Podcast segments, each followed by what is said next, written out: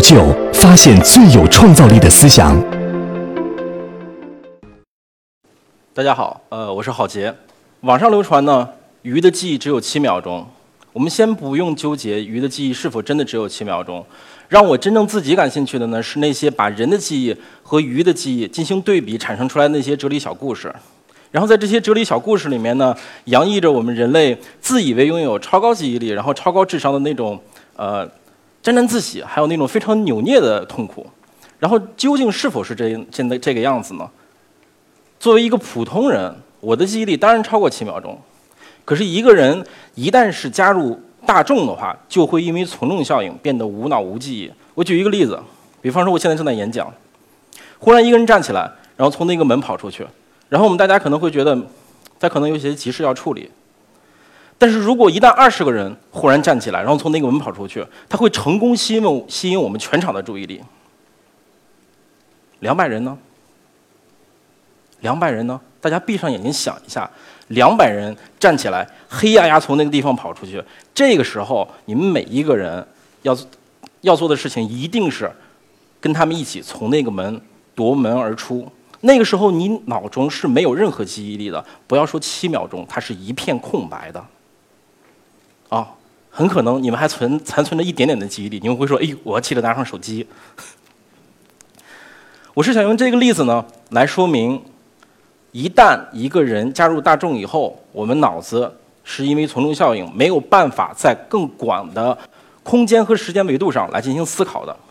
然后这样，因为从众效应造成的无脑无记忆呢，其实可以体现在各个方面。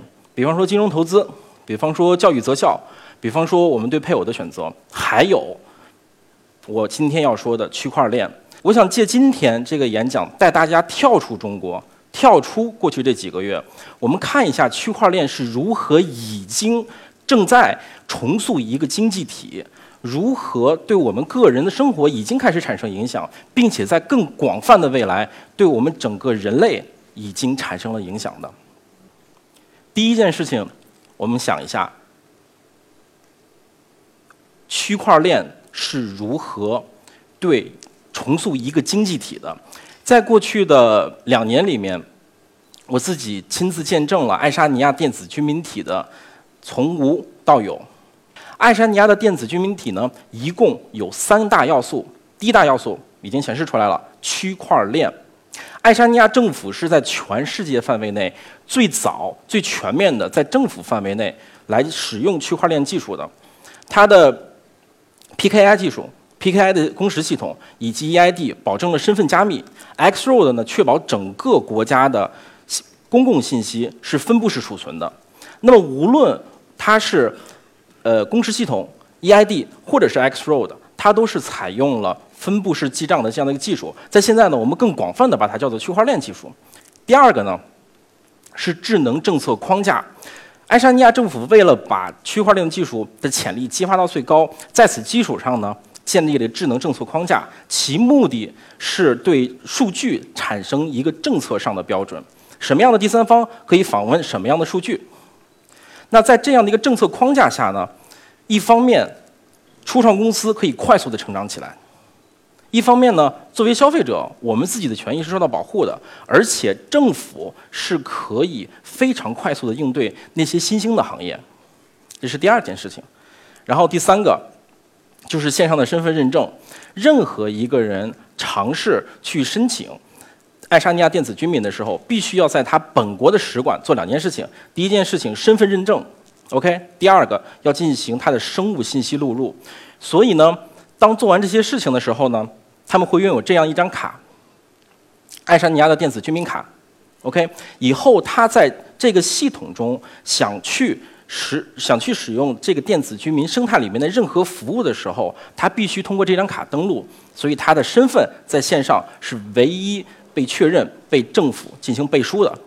二零一四年呢，基于这三个要素，爱沙尼亚政府把他们的部分数字化的资源开放给全世界。目前，爱沙尼亚的电子居民已经到了 beta，到了 beta 的版本，所以已经开始向全世界来已经开放了。那它的核心的产品是什么呢？是能够方便的让大家远程来开设公司，来管理一个公司。我是最早一批来加入爱沙尼亚电子居民的。在我加入的时候呢，我们的整个实名社区里面还不超过五十个人。然后在过去的两年里面呢，我们看到了越来越多的人来加入这个社区，越来越多的人使用这个电子居民来开设呃开设公司，有更多的第三方的服务商来去服务整个社区，其中包括比方说纳斯达克这样的股票交易所。比方说 c o r a l i z e 或者说 Mothership，这样能够去呃帮助呃帮助我们非常方便的进行数字资产交易的这样服务提供商，比方说 Change 这样的银行，或者说是联合国这样的机构，越来越多的第三方加入这我们这样的一个社区的时候，你会发现这个社区竟然慢慢的变成了一个经济体。四天前我们得到内部的数据，这个经济体现在我们的纳税。已经超过了爱沙尼亚政府对这个项目的投入，我觉得这对于我来说是一个非常非常呃重要的一个时刻，就是我觉得它是一个呃经济体进入一个正向循环、快速增长的一个里程碑。我自己有一个更大胆的预测，我自己觉得爱沙尼亚电子居民体整个的这样一个电子居民体在今后五年到十年中，它很有可能会成为整个欧洲最大的经济体。然后经过这两年呢，我得出来两个启示，我想跟大家分享一下。第一个启示呢，就是未来的整个经济体的形态之一是政府来输出区块链。OK，政府输出区块链的支持，以及输出智能政策框架和输出呃线上的身份。成员呢其实是不受地理和不受国别的限制的。第二个启示就是我觉得。一个想去激发区块链最大的潜能，最好的方式是在全世界的范围内获得政治上的认可。我自己觉得，一个区块链的项目的价值等于稀缺性加上应用性乘以兼容性。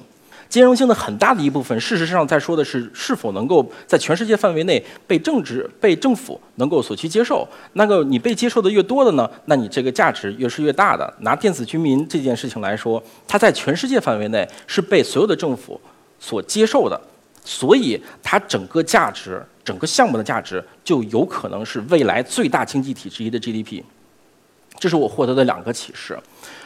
刚才我说的是区块链如何重塑我们的经济体，现在我们说一下我们的远方，也就是区块链是如何对我们个人产生影响的。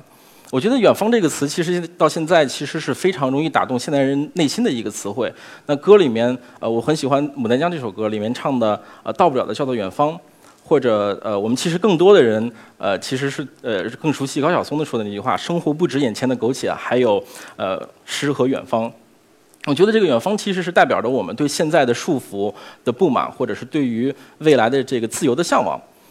可是我想说的一句话，无论是说出这句话的人，说出这个写出歌词的人，说出这句话的人，或者是我们绝大部分听到这句话的人，我们已经足够自由了。我们绝大部分的人已经享受着这个社会给我们的福利。我们绝大部分人都有智能手机，我们可以上天猫、淘宝、饿了么。什么样的人？才会真的不自由。他们在偏远的山区，他们在那些金融系统不是很完善的国家和地区，这些人他们没有在造就的会场，OK，他们没有在北上广，他们没有在伦敦，他们没有在纽约，也没有在马德里。这些人在什么样的地方呢？这些人在厄瓜多尔，这些人在委内瑞拉，在秘鲁的山区，在新德里的贫民窟。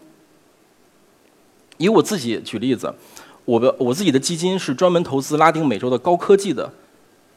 拉丁美洲百分之五十以上的人是没有银行账户的，在当地申请一个银行账户这件事情对他们来说非常非常困难，更不要说去注册一个公司从事商业活动。我想提醒大家一件事情啊，就是在这个当今世界，在商业社会里面，如果你连一个银行账户都没有的话，你一定是死死的被生活摁在一个卑微的位置上，你面前只有眼前的苟且。这一群人他不说话。你们听不到他的声音，不代表他们不存在，他们存在，而且他们是一大部分人。那么，区块链技术是如何帮助这一群人能够脱出眼前的苟且，变得更加自由，能够让他们看到诗和远方呢？这个是德里印度理工为女性印度女性设置的一个创业课程。我们大家人可能都知道，第三世界国家的女性、发展国家的女性是那一批最封闭、最保守、最不容易获益于科技进步的一个群体。这个项目呢，是为了帮助德里的这一批的女性，能够把自己脑子中的想法变成一个商业现实。向大家介绍一个姑娘，这个漂亮的姑娘叫做 Sakshi。Sakshi 发现了一个很好的一个呃机会，他在印度呢发现年轻人住的离他们的父辈越来越远，所以需要一种新鲜的。方式能够保持两代人之间的亲密关系，所以他创立了 Zingo Box。Zingo Box 这件这是做了什么事情呢？Zingo Box 允许年轻一代快速的去能够制定一些非常有意思的小礼品，然后发给他们的父辈，来保持两代人之间的这个关系。Sakshi 就是用电子居民快速注册公司、注册银行账户，把他自己把他自己的想法做成现实的。我想说的区块链呢，不只是能够帮助像 Sakshi 这样的姑娘，所有人，我们在这里面的所有人，它还能帮我们。我觉得最好的一个例子就是是一个跨境跨境支付。刚才有很多人这个很多的这个呃人也在说跨境支付这件事情。我们再想拿跨境支付举一个例子，比方说河北石家庄的一个红酒的呃进口商想从智利的一个酒庄来买红酒，那他这笔钱是怎么出去的呢？怎么一步步变到他的客户的手里呢？首先，他要去河北石家庄的一个银行，然后他的人民币变成了美金，然后一步步到达了纽约的一个挂靠账户下面，然后从纽约的挂靠账户下面一步步到了智利，然后化成币锁。这件事情就跟邮局一模一样，你很难想象，你很难想象在这样的一个数字化时代，以数字化存在的钱竟然跟邮局一样，一步步，一步步。几天之后才能到达客户的手里面，这件事情让我这个想起了，想起了这个木心写的这首诗。从前慢，我们这个一起来尝试把它读一遍。从前慢，从前的日色都很慢，车、马、邮件都很慢。汇款超级慢，一生只够爱一个人，因为三天才能收到款。所以，我想说的这件事情呢，就是区块链技术对于个人已经产生了深深的影响，它可以让我们突破我们现在的束缚，让我们变得更加自由。我们说第三件事情。它如何在更长远的、更深层次的范围内影响人类？圣经旧约第创世纪第十一章是这样写的：人类尝试一起合作，来建造一个通往天堂的巴别塔。上帝赋予人类不同的语言。人类因为不同的语言，没有办法进行沟通合作。巴别塔项目失败。从此，我们人类踏上了深深长长的相互理解之路。所以我一直在想，一直在想一件事情：什么才是一种能够让跨国别、跨文化的人类层面的上真正能够深度理解的？我自己认为，相互交流、说话这件事情是没有办法深度理解的。我在过去这十几年里面，在不同的国家见过各种各样的留学生、当地的这些呃移民，或者是各种各样的访问团、企业家访问团、政府访问团。无论这些人在当地待了多久，或者是他们访问哪一个国家，在这种欢笑过去以后，在这种这个交换名片过去以后，留下的是非常浅层次的认知。